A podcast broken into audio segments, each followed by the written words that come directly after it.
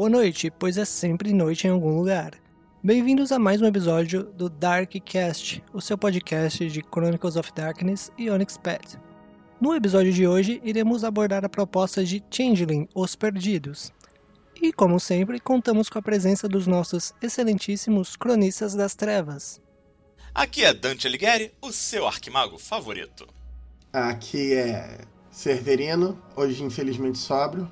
Aqui é o Ed, o portador da chave. E hoje, meus amigos, vamos falar sobre sequestro. Eita! Nossa! Então, mas calma, gente, calma, calma, calma. Vamos falar de coisa boa também, vamos falar de fadas, né? Quem, quem, quem, quem aqui não gosta de fadas? a pauta é Changeling. Continuando a nossa série, examinando aqui a proposta narrativa literária, qual a experiência que cada uma das linhas do COFD quer passar para você, para o seu grupo, narrador, jogador. E hoje, Changeling os Perdidos. Vamos lá. Abrindo aqui. Quando a gente fala em Changeling, qual é a primeira coisa que vem à mente de vocês? Sequestro. Mas isso é me deu o trabalho de ler os, as versões originais. Ah, também tem muita violência de todos os tipos. Abuso, abuso tem bastante também. Especialmente de figuras de confiança. Deixa eu ver. Severino já tá indo direto no jogo. É, exato. Não, são, é, são temas comuns a boa parte dos mitos. O, não é à toa que, por exemplo, o. Tem uma série recente, o. Que tava apresentando. Já, acho que já encerrou. Que é o. Qual era o nome da série? Once Upon a Time. Once Upon a Time, isso o, o, o tom da história até você começar a revelar a natureza mágica dos seres, e mesmo depois disso, é discutivelmente de terror pessoal. Quase todo mundo ali foi abusado por uma figura de confiança. É, quando eu penso em Changeling, eu penso. Sempre vem a questão fadas, né? Até por causa do, do background que a gente tem em termos de cultura pop. eu vejo que é desespero. Para mim, se for para se fosse para definir o, o, o Changeling em uma palavra, essa seria desespero, velho. É um cenário completamente desesperador, onde tanto de onde você fugiu para onde você para onde você voltou, vamos lá, todos os passos, né? Primeiro você foi tirado do seu ambiente depois você sofreu num ambiente completamente estranho, foi montado, abusado, torturado de todos os jeitos e tipo você sofre para escapar, é um desespero absurdo para você escapar e o desespero ele não passa nem quando você chega, velho. Acho sensacional que um tem um filme assim relativamente recente, é de 2008, com Angelina Jolie chamado A Troca, o nome original é Changeling, né? E é em cima da, da história clássica de trocaram o meu filho por um por uma, uma criatura parecida, e aí a gente tem aí o tema do Doppelganger, mas o Danilo no nosso servidor, perdão, o Hannibal no nosso servidor levantou a bola.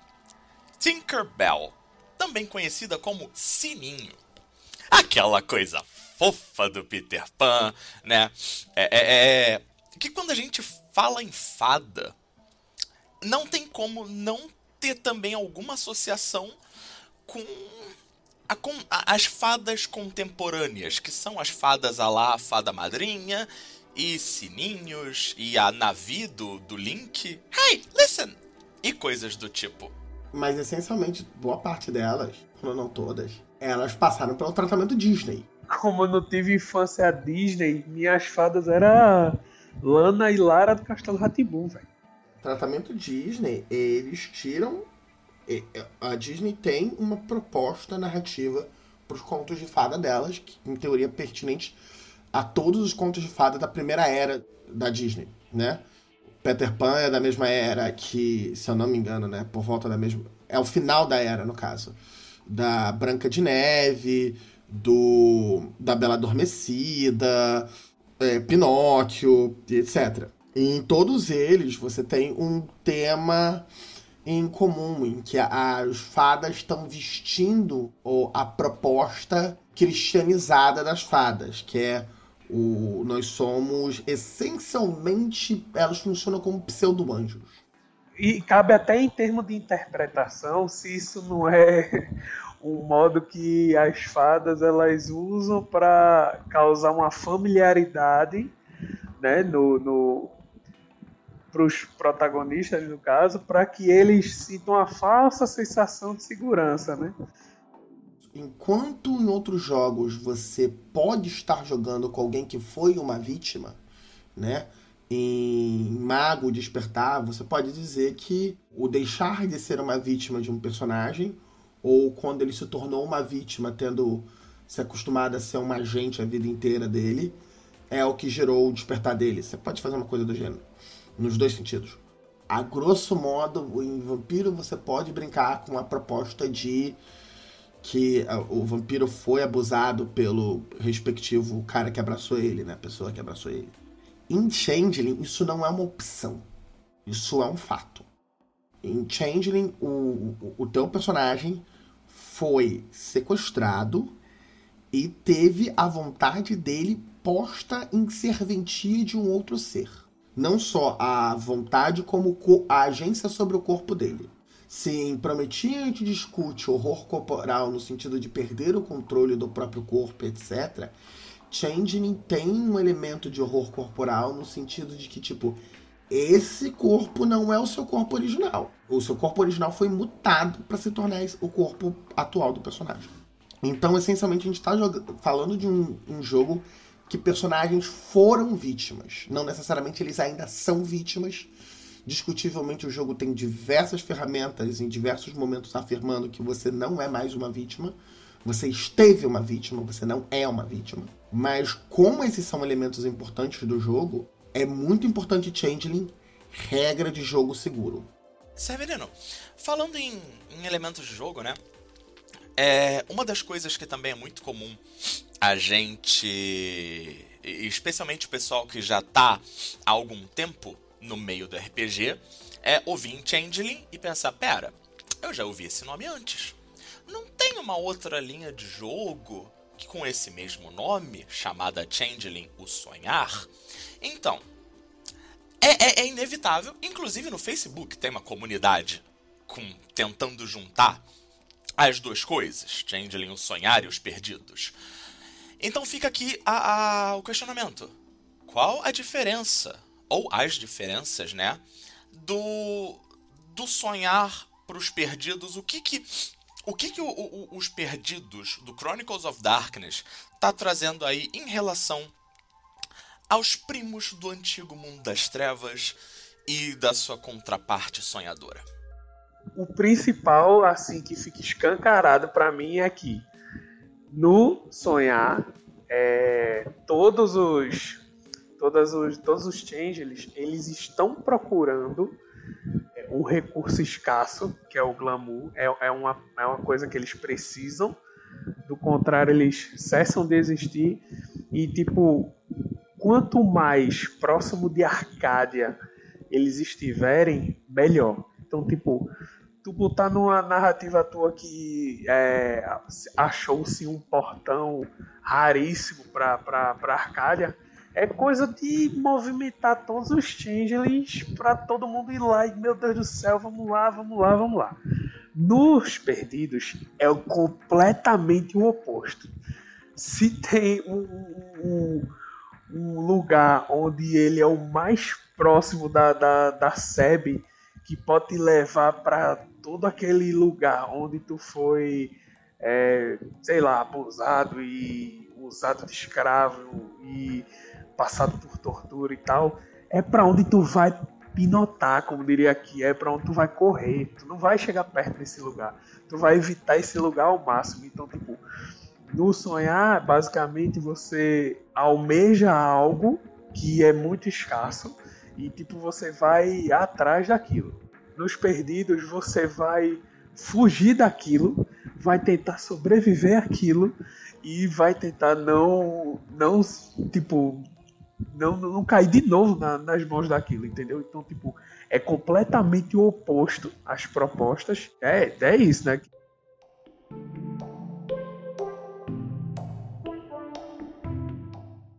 O Changing uh, o Sonhar, ele me lembra muito dois elementos relativamente comuns.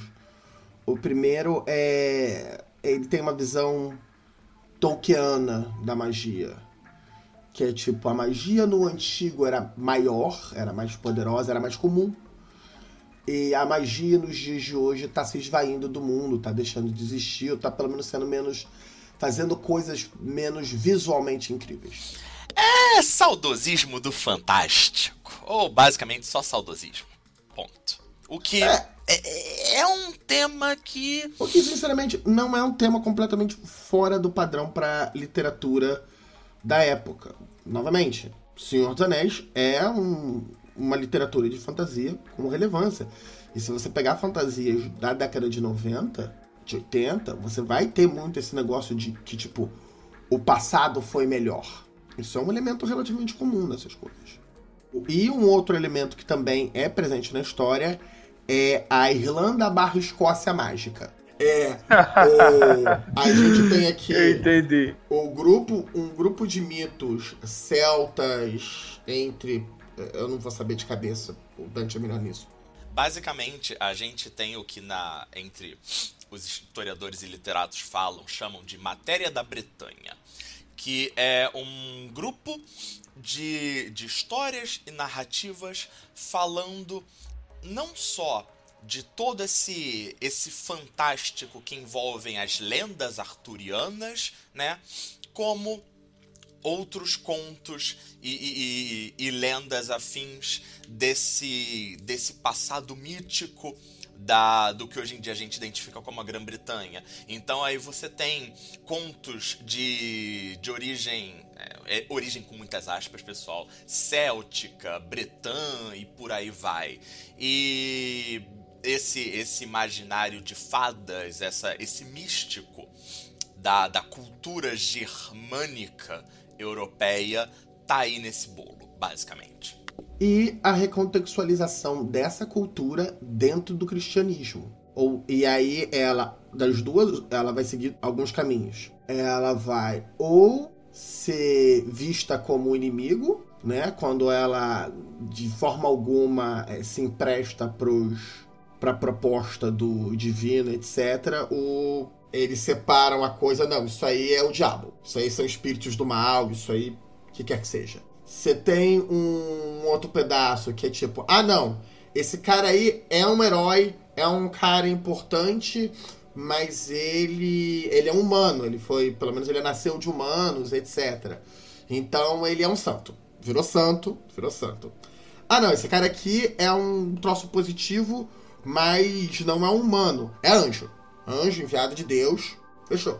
Você tem isso com uma, uma série de mitos deles isso acontece. E é engraçado, por causa da forma como o, a, o catolicismo fez isso, porque fragmentos desses mitos, ou às vezes a ideia de que eles não foram parte do cristianismo inicialmente, ainda perduram neles. Não necessariamente fragmentos do mito inicial, mas fragmentos do fato de que ele não é natural do cristianismo. E isso cria uma situação bem interessante de virtude versus vícios. Então aí você tem muitos seres que são. Eles são bons, mas eles cometem travessuras. Eles fazem uma coisa errada aqui e ali, e etc. A gente vê isso muito, assim, citando aqui um, um exemplo brasileiro bem zoado, por diversos motivos, mas digo de passagem por boa parte dos mesmos motivos, o, no sítio do Pica-Pau Amarelo o que acontece com o, o Saci Pererê, a Cook e outros mitos brasileiros, que alguns deles são bem sanguinolentos, ou pelo menos têm versões bem, bem violentas na nossa cultura, e lá eles estão mais como travessos, como fazendo brincadeiras, etc. Esse é o Changeling, é, é, é, essa é a fonte do Changeling, o sonhar. E sinceramente, há um esforço no Changeling, o sonhar, para se distanciar disso, tá? Você tem um esforço para buscar outros mitos e colocar eles na história. É, eles conseguem ser menos dependente da, do, da mitologia abraâmica que outros jogos. mas mesmo assim você vê esses elementos nele. O Changeling Os Perdidos, ele vai nos contos de fada, mas ele tem a proposta de ver os contos de fada mais de uma perspectiva um pouco menos cristianizada. Não menos cristã, mas menos cristianizada.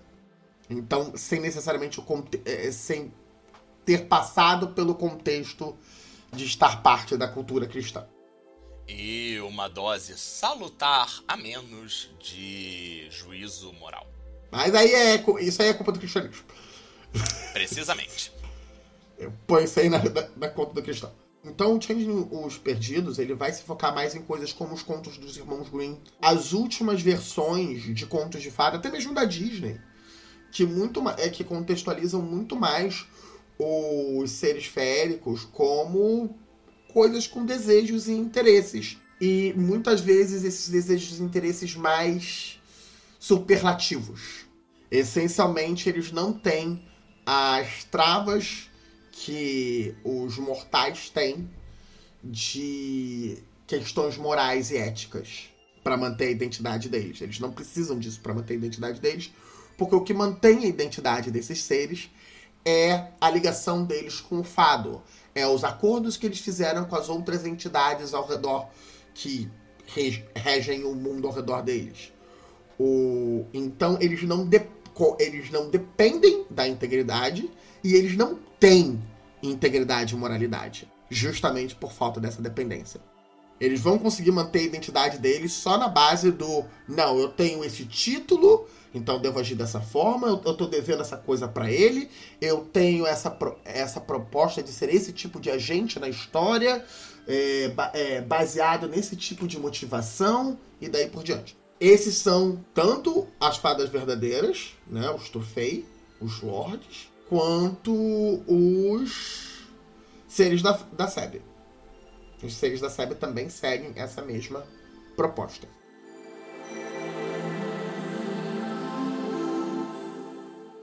Dando prosseguimento aqui, uma coisa que a gente, da mesma forma que a gente fez com as, outros, as outras linhas na nossa série, fica aqui a pergunta. Primeira edição de Changeling Os Perdidos, segunda edição de Changeling Os Perdidos. O que, que mudou? A mudança foi radical? Se sim, onde tá, onde estão esses pontos aí de, de diferença maior? E se não foi radical, é, o, que, o que, que a gente pode esperar dessa segunda edição? A primeira edição, essencialmente, tem todos os elementos da segunda edição. E eu, eu ouso dizer apesar de ter mudado alguns dos tratamentos para alguns elementos, não é que nem um lobisomem que houve um super foco num elemento do jogo o Changeling ainda mantém quase todos os elementos da primeira edição bem abordados. Tirando, é lógico, que saiu um suplemento e ainda não foi abordado, porque é suplemento. Mas do core, da base do jogo, boa parte dos elementos se mantém. O que o Changeling, o que te, na minha opinião, o que tem de diferença entre a primeira e a segunda edição é uma descrição clara de como esses elementos funcionam. Porque na primeira edição, você tem muita descrição literária desses elementos. Então, Changeling, quando ele é sequestrado, ele não é simplesmente tirado do mundo mortal e levado para Arcádia, para o mundo das fadas. Existe um reino intersticial entre o mundo mortal e o mundo das fadas, que é a Seb. A Seb é uma floresta de espinhos, a grosso modo. Essencialmente, você é arrastado pela sebe, os espinhos te perfuram e arrancam pedaços da sua identidade. Inclusive, você tem uma das propostas do jogo que é buscar esses pedaços depois, mais tarde. Na primeira edição, essa sebe, ela é descrita como tendo vontade. Ela é descrita como tomando decisões e interferindo na história. Porque, a, a me, em geral, as mesas de Changeling se dão entre o mundo real e a SEB e o sonho das pessoas. O Changeling vai rodando entre esses três planos de existência. O vai fazendo acordo com criaturas da SEB, etc. É afirmado que a SEB tem vontade e interfere nas viagens dos Changelings dentro da SEB. Mas exatamente como isso se dá, que recursos a SEB tem nesse sentido, é deixado nebuloso. E, e, não é só nebuloso do ponto de vista, tipo, ah não, você, você como narrador tem liberdade de fazer o que você bem entende. Até aí tudo bem, isso é verdade para qualquer jogo. Se você quiser fazer um edifício sair andando e descendo a porrada nos jogadores, você pode. Pelo amor de Deus. O, o negócio é, o Changeling, ele, na primeira edição, a SEB não tinha exatamente propostas, ideias de como ela tá agindo. Quais são os gatilhos que ela tá eh, que fazem a SEB agir? Qual é a, a, a agenda da SEB e como ela executa essa agenda? Quais são os recursos dela para executar essa agenda? Esse tipo de coisa. Era bem experimental na, na primeira edição, como tudo que a gente já falou aqui. Tipo, essa questão da SEB, inclusive a gente tava até falando em off, a SEB em si, ela é um dos piores antagonistas para qualquer Changeling, meu velho. Porque é o inimigo que tu pode ainda ter que recorrer a ele, sacou? Então, tipo... Sim, é, é, essa é a parte mais legal. essa é uma proposta interessante também. Justamente porque você, é, é, você deixou que a SEB é mais claro, você abriu mais espaço para os jogadores usarem a SEB como ferramenta. E a SEB não é, não é antipática a essa ideia. Não é contrária a essa ideia tem, existe muito mais a possibilidade, eu não diria que é mais fácil, mas existe mais, muito mais a possibilidade do jogo, na segunda edição, de você usar a Seb como inimigo do meu inimigo. Sacou? E isso é bem interessante. Isso é uma proposta muito boa, na minha opinião, que a segunda edição executa. Enquanto a primeira edição deixa nebulosa. Isso também é verdade para sonhos. Changeling na primeira edição tinha acesso a sonhos, mas o controle de sonhos, etc., era feito através de contratos que você tinha que comprar parte contratos são os poderes de sonhos a gente vai botar mais à frente. Entre outros. E isso é. Isso feria o, a proposta de jogo. Porque aí o que você está dizendo é que só changelings especializados em sonho serão competentes em lidar com o sonho. E, e essa especialização vem em sacrifício de outras especializações. Ou você pega isso, ou você não pega todo esse escopo de coisas aqui, que algumas delas são essenciais para a descrição do seu personagem. Por exemplo, se você está fazendo um elemental ou um feral, era meio complicado na primeira edição não pegar os contratos para lidar com animais e invocar elementos animalísticos como recurso para você, ou os contratos de elemental para invocar os seus elementos como ferramentas, etc. Eu vou te dizer, Pedro, que eu achava essa dificuldade uma coisa que deixava, às vezes, os personagens que escolhiam uma coisa bem única, assim, porque é tipo, era um caminho que você tinha que abrir mão de muita coisa para ganhar uma coisa exclusiva. E tipo, tinha jogador que, que gosta dessa parada, sacou? Tem, tem jogador que gosta realmente dessa coisa. Agora sim, como a gente vê falando em todos os casts, tipo, todas as primeiras edições elas foram muito mais experimentais. Então, tipo, foi, eu acho que foi tipo um jogo de decisões ali que é, disseram, ah, a gente vai dar mais foco nisso, dar mais foco naquilo, vamos ver. Eu ousaria dizer que o Changeling é uma das que toma mais riscos, especialmente quando a gente fala dos suplementos. Sim, sim, sim. O Changeling é não só a. E isso, é, isso é bem claro pela diferença dele em relação ao sonhar, né? Os perdidos em relação ao sonhar. Eles tomaram mais riscos do que lobisomem, mago e vampiro, por exemplo prometiam é, não tinha não tinha um paralelo com o Odd então eles não rola essa comparação mas o Changeling é o primeiro jogo que eles estão abordando mitos similares do mundo das trevas clássico e estão nos perdidos eles estão mudando tudo eles estão não vamos fazer aqui tudo diferente vamos usar outras propostas etc as únicas coisas que eles são menos experimentais, na minha opinião, na primeira edição. O vício e virtude, mas isso é verdade para todas as linhas. E os poderes. Os poderes de Changeling são, na primeira edição, eles usam uma estrutura de cinco bolinhas, como todos os jogos usavam. E isso informa bem pouco o jogo. Ele não auxilia muito o jogo nesse sentido. Não chega a ser tão ruim quanto em Prometim. Prometim era horrendo era, era, era pesada mesmo. É pesado mesmo. É uma coisa que. Tanto é que é uma coisa que você às vezes evita para não ter a dor de cabeça de ir atrás. Né? O sistema de poderes prometido da primeira edição é, é, é, É tipo, é total. A gente colou um troço aqui no jogo que não tem nada a ver com coisa nenhuma, só porque seres sobrenaturais tem que ter superpoderes e tem que ser comprado. É, parece que botaram uma tabuada na ficha e, e disseram, é, preencha aí. É aquele negócio de filme, saca? Vamos colorir, é, vamos. Tem aqui a receita de filme de ação, de comédia romântica, a gente vai seguir a receita uh, em todos os pontos. Enquanto que no Changeling, eles se permitem seguirem menos essa receita. Então você não tem cinco grupos para você escolher, né? Cinco sendas, cinco clãs, cinco auspícios. Você tem seis feições. Tem, não tem cinco, seis organizações, tem quatro. Você tem o a fratria. A primeira, né? É. A primeira, né? A primeira são quatro. Depois. É, ainda é, são é, quatro. Inclusive era um negócio que eu tinha até uma dúvida. Na segunda ainda são quatro ou menos. É muito difícil você ter uma mes um mesmo feudo. A gente vai abordar isso quando a gente fala de corte. Com mais do que quatro cortes. Em geral, elas tentam se manter no mesmo conceito.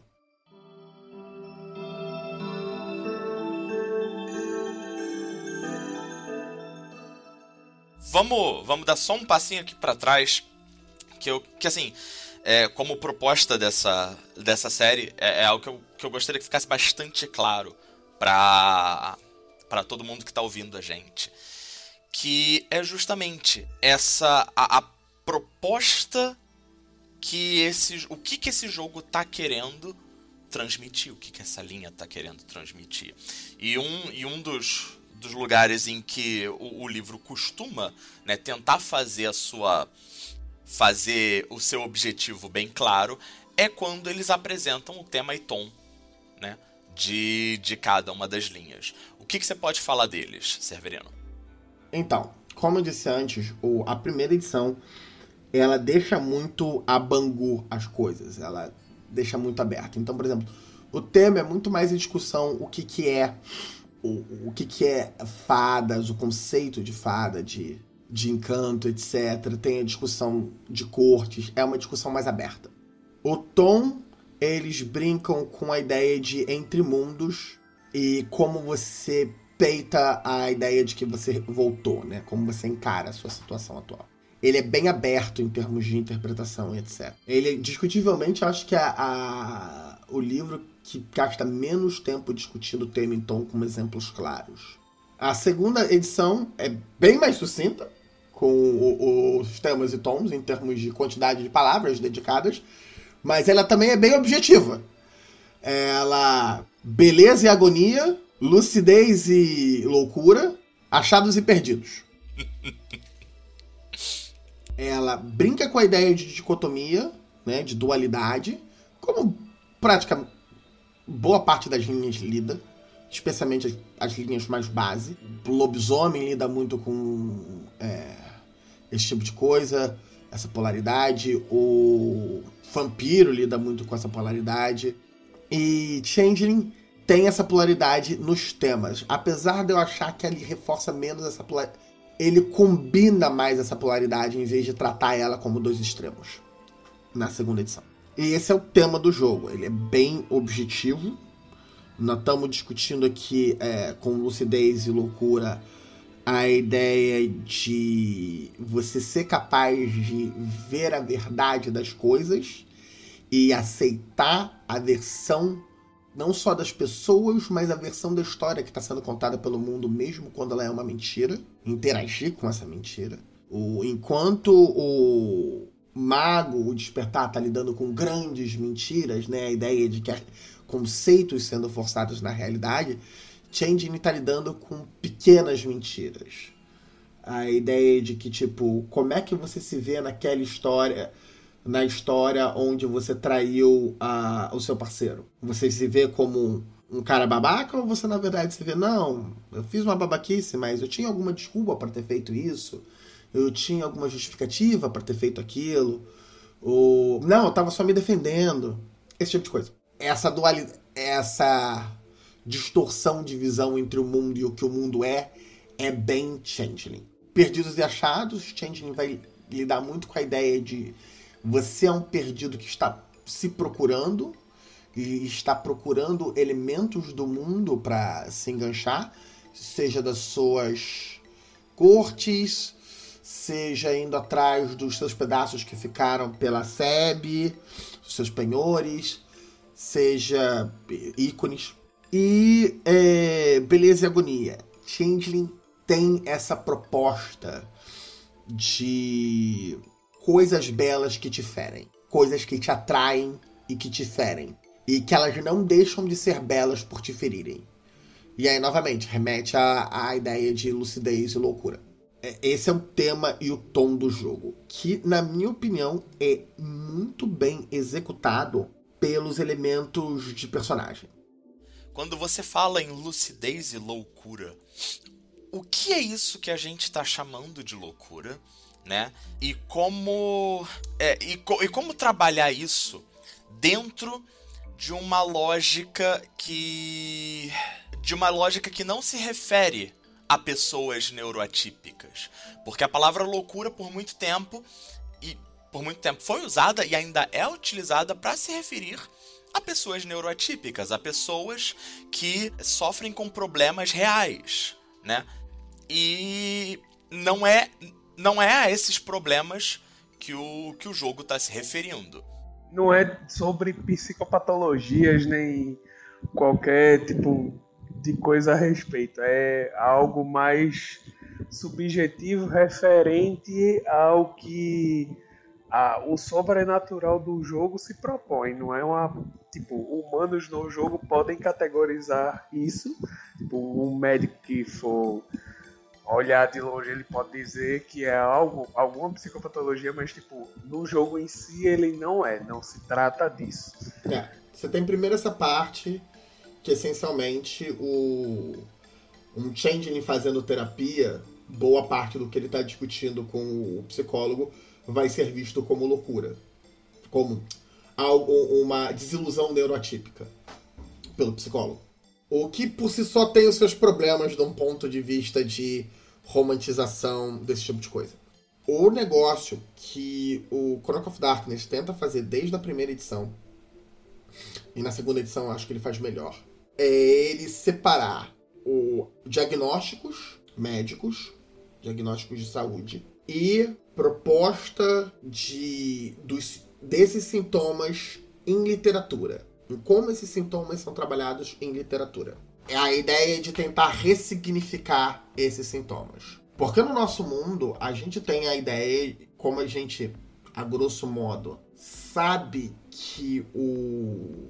A, porque a gente não tem nenhuma evidência do sobrenatural, a gente ganha uma ferramenta para averiguar o que a pessoa, o que você está vendo, o que você está experienciando. Que é quando o que você está experienciando é incompatível com o mundo natural, certo? É tipo, você disse que viu algo e as outras pessoas no mesmo lugar não viram, e tem uma câmera no mesmo lugar que não filmou, a gente começa a, a poder ver. Então, tem, tem algum outro elemento aí que não é a presença desse algo que está na discussão. Além dos pontos que o, que o Severino colocou, eu queria adicionar que, assim, adicionar e deixar bastante, bastante explícito. Esse jogo não está discutindo a validade da, das, das psicopatologias, como o, o Ed bem colocou, né?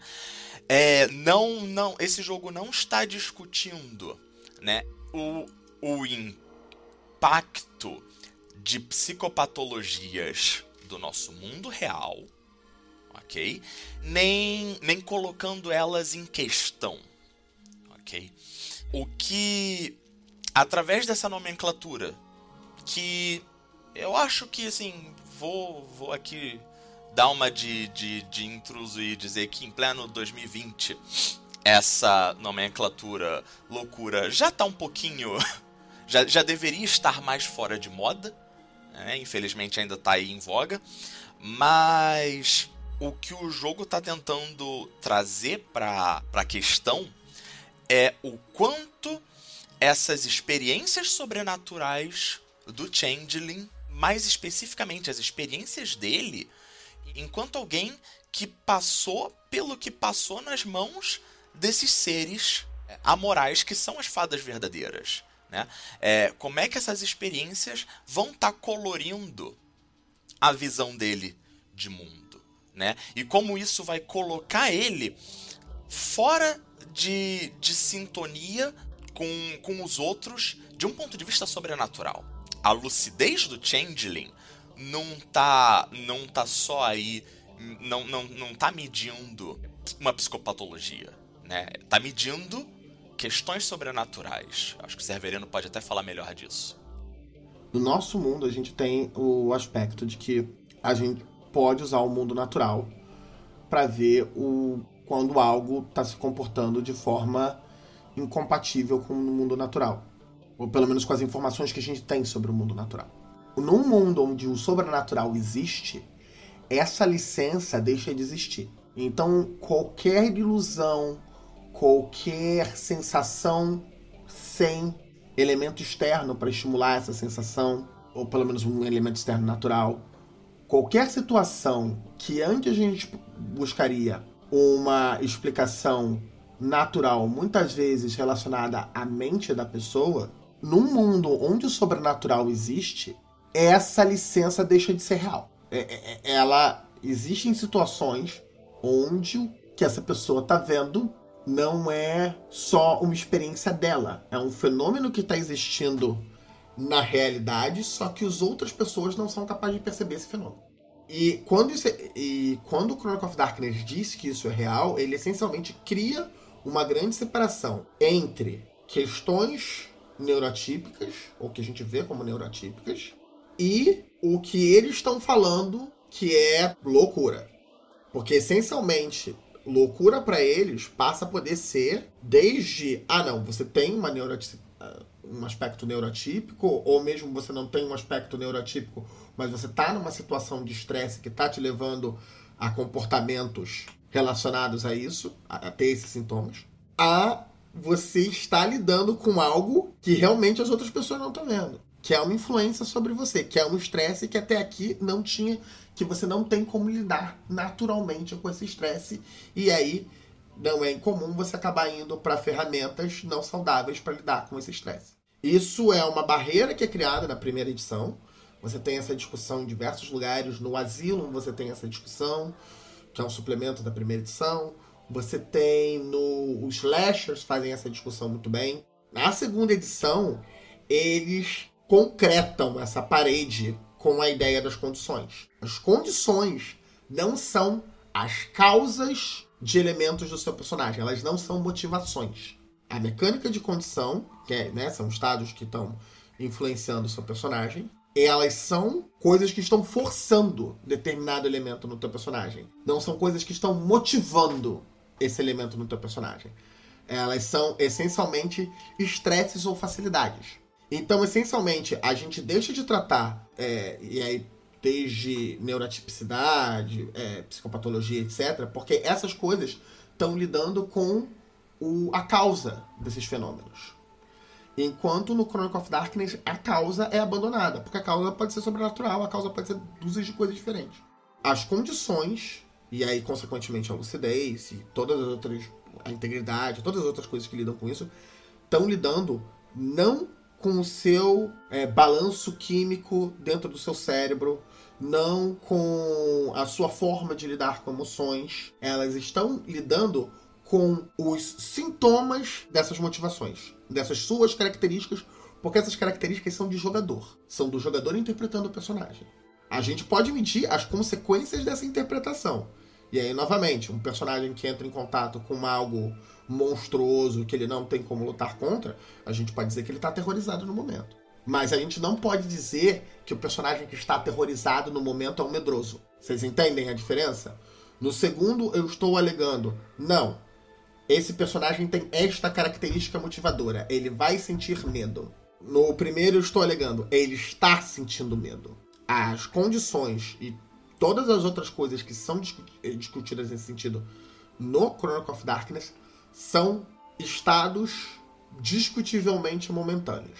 E especificamente a lucidez de Changeling tem uma pegadinha que eu acho linda em Changeling, que é, especialmente na segunda edição, a primeira edição, novamente, questões de preservar a, a ideia de moralidade dos humanos, e aí só tinha pequenas customizações. O Changeling segunda edição é a ideia, a lucidez é a ideia de elucidar o mundo ao seu redor. O quão clara as situações estão para você. Então, você toma dano na sua lucidez quando o, a forma de você ver o mundo, a, os elementos de informação que você tem para entender o mundo, não batem com o comportamento que você está fazendo no momento. Tipo, essas duas coisas são contraditórias. E é bem interessante ver como essas coisas influenciam no teste de, de ataques contra lucidez. É, coisas como você tá você está sendo controlado ou você está fazendo isso por vontade própria, você está fazendo isso por vontade própria porque você está motivado por uma coisa importante ou porque você está fazendo isso só de sacanagem. Todos esses elementos são modificadores nos, nos ataques de lucidez.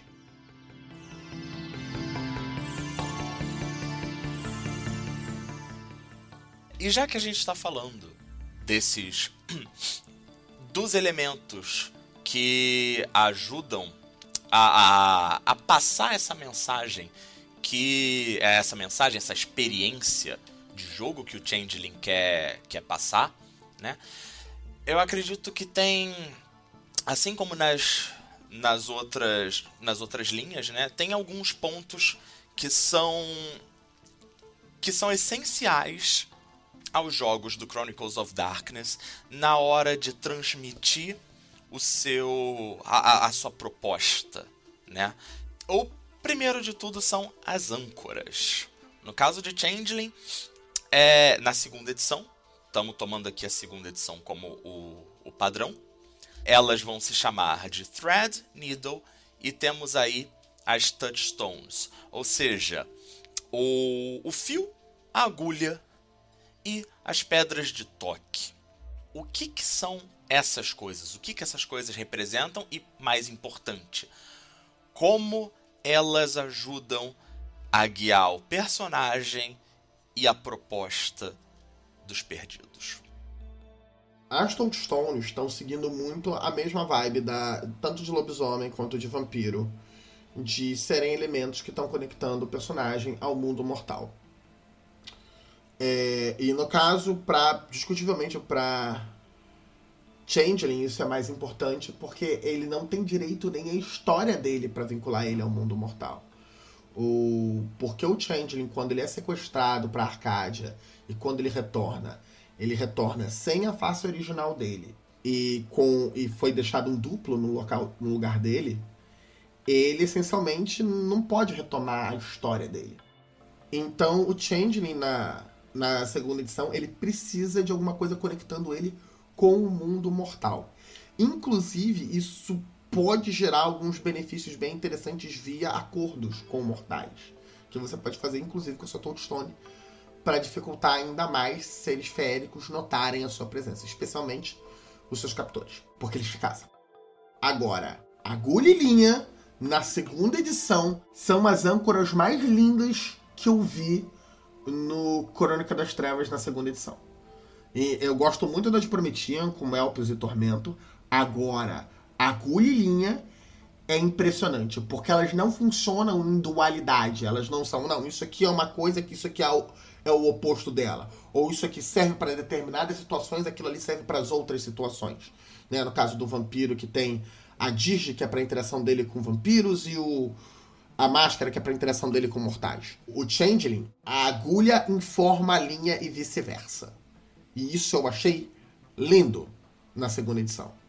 Você tem a agulha que é a sua função na história. Então você é um bom vivan, você é um cara que fica planejando e, e influenciando as coisas, você comanda, você protege as pessoas ao seu redor, você estuda a sua função na narrativa. E isso reforça um elemento que a gente passou relativamente rápido anteriormente, que é o, uma das alterações dos Siemens na segunda edição, que a gente vai abordar daqui a pouco também. E a linha é a motivação dessa sua função na história. Por que, que você está ensinando as pessoas na sua história? Por que, que você está mantendo as tradições da sua história? É porque você está querendo proteger a sua família, indo atrás da sua família? Ou a questão de familiaridade com as coisas? É porque você odeia algo ou alguém? É porque você ama algo que você está tentando proteger? Então, a agulha e a linha funcionam na base de uma informar a outra. E isso, na minha opinião, ficou lindo na segunda edição. É sem sacanagem, na minha opinião, a melhor combinação de âncoras da segunda edição. Seguida de perto por Prometian e Deviante. Mas é porque Deviante cagou o troço todo. Seguindo a sequência de mecânicas da ficha, você tem os Siemens, os Kiffs e as cortes. A segunda edição traz uma alteração em relação à primeira edição. Na primeira edição você escolheu o Simen, que era que é a sua feição. Você pode pegar um personagem feral, um personagem ligado feito de um elemento, um personagem belíssimo e daí por diante. Essas são as suas feições. A segunda edição transforma essas feições em propostas narrativas da história pessoal do seu personagem. Então, o Fairest, o Belíssimo, você está contando uma história de perfeição com ele. A história dele é uma história de perfeição. Ou ele é perfeito, ou ele está sendo comparado com algo perfeito, ou segue adiante. O Feral é uma história de abandono. Você foi deixado para trás. Seja pelos seus familiares quando você era humano e por isso você foi sequestrado, foi o momento em que você foi sequestrado. For, seja por pelo seu próprio é, captor, que perdeu o interesse em você momentaneamente e foi assim que você conseguiu fugir. E cada feição tem uma proposta narrativa para aquele personagem. Isso é muito legal na segunda edição. E aí tem a segunda pegadinha da segunda edição, em relação à primeira, é que na primeira você escolhia a sua feição e aí você escolhia uma especificidade da sua feição dentro de um grupo de escolhas, que eram as suas fratrias o KIF. Você escolhia um KIF dentro da sua, do seu cine. E aí tinham 200 listas de KIFs para cada cine. O problema disso era, você tinha KIFs que eram claramente similares ou compatíveis com mais de uma feição. Então, você tinha KIFs, é, um KIF de animal de companhia na, no Belíssimo, porque os belíssimos eram os, em teoria, os changelings que eram usados como damas de companhia, etc. E tinha o cachorro, ou um cachorro amigável, nos ferais. E aí você tinha tipo, não, tá, então. Por que, que esse troço não é o mesmo troço? E muitas vezes, e algumas vezes eles tinham até efeitos bem similares. Change em segunda edição muda isso porque ele pega o Keith, rompe a ligação direta dele com o Simen. Então agora você escolhe eles separadamente e discutivelmente você escolhe primeiro o Kif. O Kif, enquanto o Simen é a história que você está contando com o seu personagem na segunda edição, o Kif é a função, é a coisa para, a qual a fada verdadeira moldou a sua mente e o seu corpo em Arcádia, no mundo das fadas. Então, você tem uma, uma relação bem louca de isso aqui são as coisas que eu sei fazer muito bem. E, e louca no sentido de antagônica, né? Essas coisas são as coisas que eu sei fazer bem, mas também são as coisas que, que são parte da Trofei. São as coisas que são símbolos da tortura que a Trofei me fez passar. E aí você pode entender isso de duas formas. Você pode, o Pochangin, o perdido, pode entender isso como sendo: não, isso aqui é meu.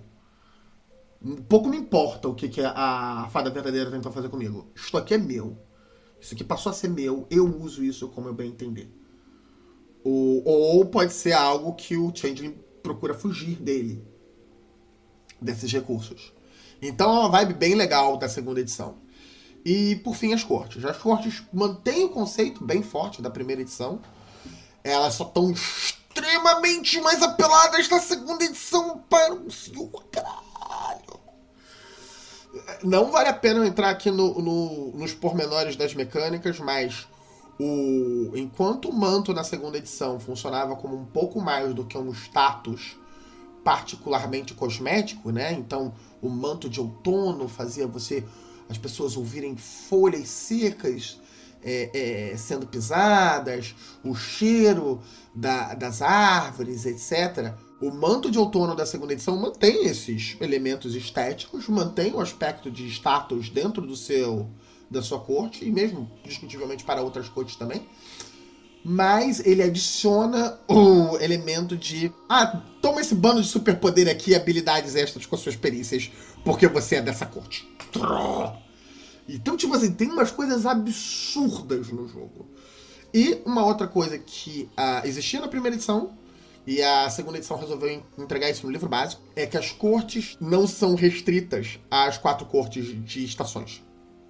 Elas são apresentadas no livro básico logo no início, e cada região tem um grupo de cortes dela, mas você não precisa usar as cortes das quatro estações na sua região. E aí, no final do livro, nos exemplos de diferentes cenários, você tem exemplos de diferentes mantos de cortes dando bônus diferentes. E aí você tem coisas enlouquecedoras do tipo um feudo fundado na ideia de comércio. Vale a pena ressaltar aqui para os nossos ouvintes, né, que assim, essencialmente a principal função da corte para, para os changelings é a forma que os changelings resolveram se organizar para se proteger contra os, o, as fadas que capturaram elas. Então, para além da, das questões que o Severino está falando, do, do, dos poderes, etc., que as cortes estão vindo aí reforçar como, como elemento nesse jogo é como é que você, Changeling, escolhe resistir ou fugir dos seus captores e, enfim, dos caçadores que as fadas vão mandar atrás de você. Enfim, vale lembrar que uma das um, um dos elementos que o jogo tenta tenta colocar o tempo todo para você é você está sendo caçado. Você fugiu de Arcádia, mas não é garantido que ah, beleza, fugir isso não é mais meu problema. Não isso vai ser um problema para você para sempre. Até porque a gente vai falar disso daqui a pouquinho, mas Arcádia, a lógica que essas fadas estão operando é uma lógica atemporal, né? Então, assim, passado, presente e futuro para essas fadas dá na mesma. Então, a qualquer momento, a qualquer instante, você pode ser capturado.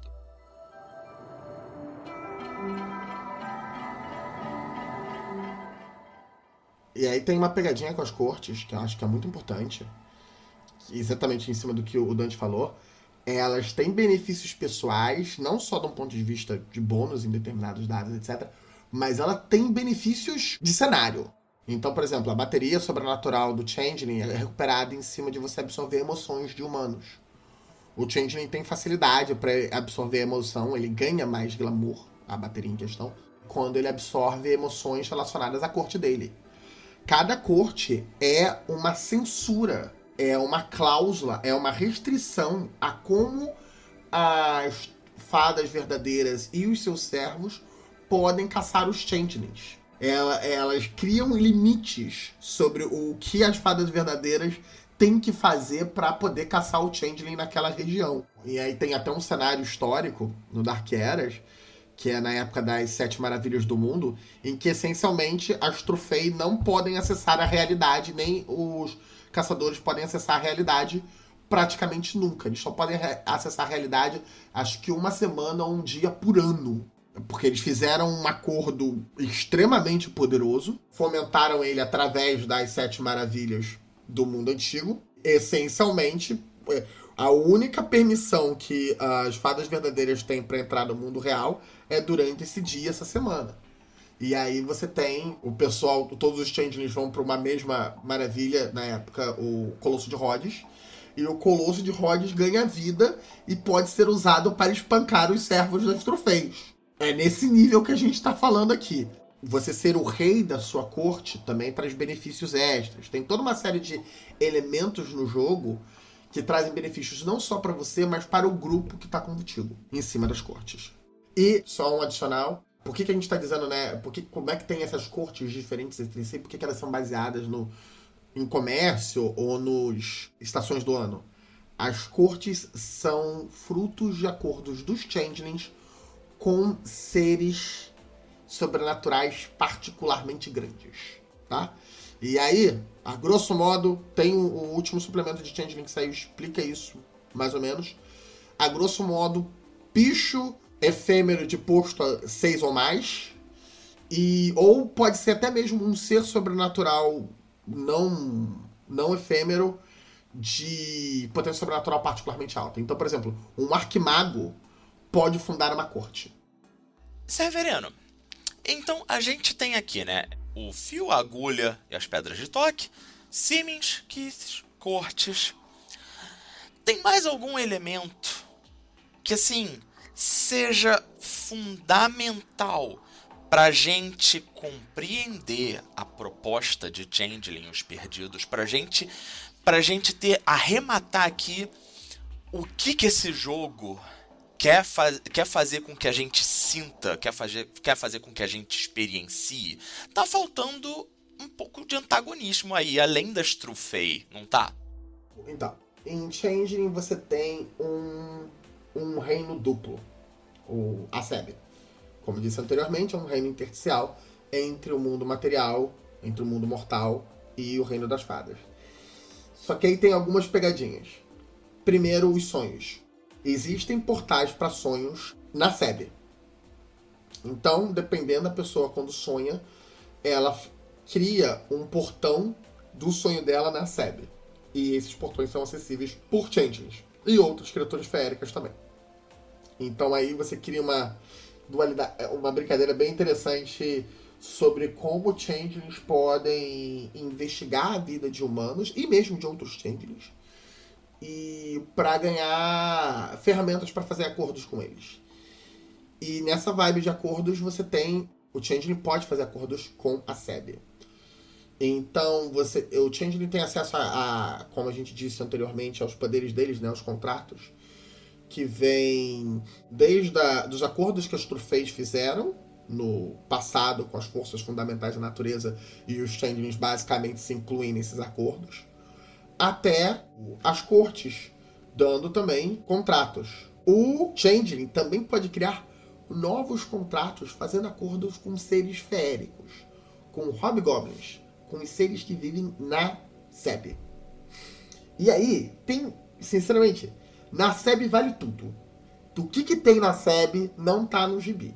É tipo, você tem mercados de hobgoblins vendendo coisas esquisitas, vendendo itens mágicos, vendendo lembranças de changelings que ficaram é, pelo caminho, vendendo itens que foram feitas a partir de elementos da SEB. Então, na SEB você pode costurar com o luar, fazer um manto de luar é, costurado com estrelas. A SEB tem uma função extremamente narrativa. Na SEB tem plantas, minérios, etc., que só existem na SEB, com características esquisitas, amágicas a, SEB é essencialmente um mundo à parte no jogo. Funciona muito como em Hellboy 2, né, o Exército Dourado, quando eles vão àquele mercado. Aquilo ali é o mercado Goblin. Aquilo ali é a proposta de um mercado Goblin. Beco Diagonal de Harry Potter também é um belíssimo exemplo de mercado Goblin. E a SEB não é feita só desses mercados.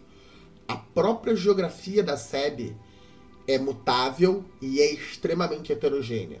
Você tem as áreas, os espinhais espalhados pela SEB, é a maior parte dela, mas você tem selvas, você tem pântanos, onde o sol não é capaz de penetrar, não importa o horário do dia. A SEB tem uma natureza extremamente vinculada ao fado, a característica feérica. Então ela obedece uma lógica literária, uma lógica narrativa. Então você está fugindo, você está correndo na SEB porque você está fugindo de algo ou porque você está perseguindo algo. Então a SEB começa a te perseguir. A SEB em si te persegue. E aí você tem a. Quando a SEB te pega, ela vai te direcionar pra Arcádia. A SEB tem o negócio de tentar pessoas com os vícios delas. a SEB tem uma série de recursos aí que ainda na segunda edição estão particularmente bem claros, que são assustadores. Você tem, por exemplo, o povo do espelho, que em teoria são criaturas feéricas. É um troço que existe na SEB. Que é bem misterioso, porque o livro não explica muito como é que eles funcionariam. Mas eles têm a capacidade de acessar o nosso mundo através de espelhos. E eles são cópias da gente. Oh, a SEB, basicamente, ela te dá uma liberdade para adicionar qualquer coisa essencialmente esquisita. Toda aquela discussão que a gente teve antes sobre o sonhar com um aspecto de falcatrua, de brincadeira, na SEB é presente. Mas essas brincadeiras são letais. Essas brincadeiras causam cicatrizes pelo resto da vida da pessoa. É só essa a diferença. Acho que, que conseguimos cobrir bem aqui. Ch Changeling é um jogo bastante cebola, quantidade de camadas que isso aqui tem, de discussões que, que se encerra. Bom, não é à toa que foi um, um, um dos jogos que a primeira edição dele foi premiadíssimo, né? Seguindo a tradição das linhas do COFD, né? O que a primeira edição fez de bom, a segunda melhorou. É assim, a segunda não ganhou prêmio por outros motivos que eu não tô afim de discutir, porque aí é, é, é questões da indústria, é meio zoado, indústria de RPG e a história da Onyx Path são duas coisas bem zoadas. Olha, Severino, eu acho que assim, dependendo se os nossos ouvintes quisessem, a gente até poderia falar sobre indústria do RPG, mas teria que ser fora do, do ambiente do nosso, dos nossos, do nosso cronista das trevas. A gente teria que abrir uma outra. uma outra sucursal, uma outra empresa. é, não sei. Dep depende do futuro. Depende de outras coisas. né? Depende de muita coisa.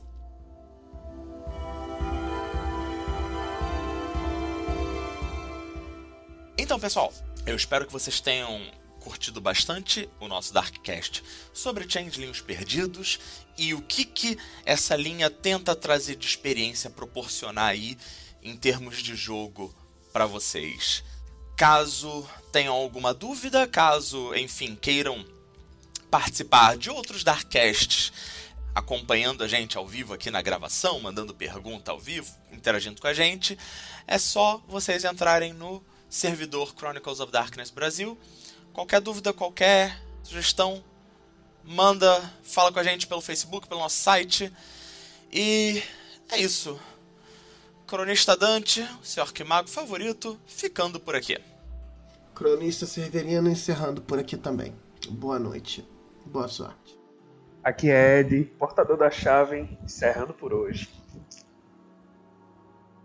Infelizmente, esse podcast chega ao fim, mas esse assunto não necessariamente. Lembrando das nossas redes sociais, onde você pode entrar em contato conosco para conhecer mais desse universo e tirar suas dúvidas. Nós temos o nosso Facebook e o nosso YouTube, Cronistas das Trevas BR, e o nosso servidor no Discord, onde possuímos um canal exclusivo para tirar dúvidas e conversar sobre Changing Os Perdidos, além dos outros jogos da linha Chronicles of Darkness.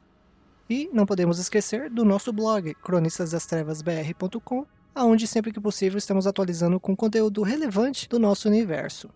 E por último, nós possuímos também um Apoia-se, apoia.se barra Cronistas das Trevas. Você pode fazer uma contribuição única ou mensal para nos ajudar a continuar produzindo conteúdo desse universo.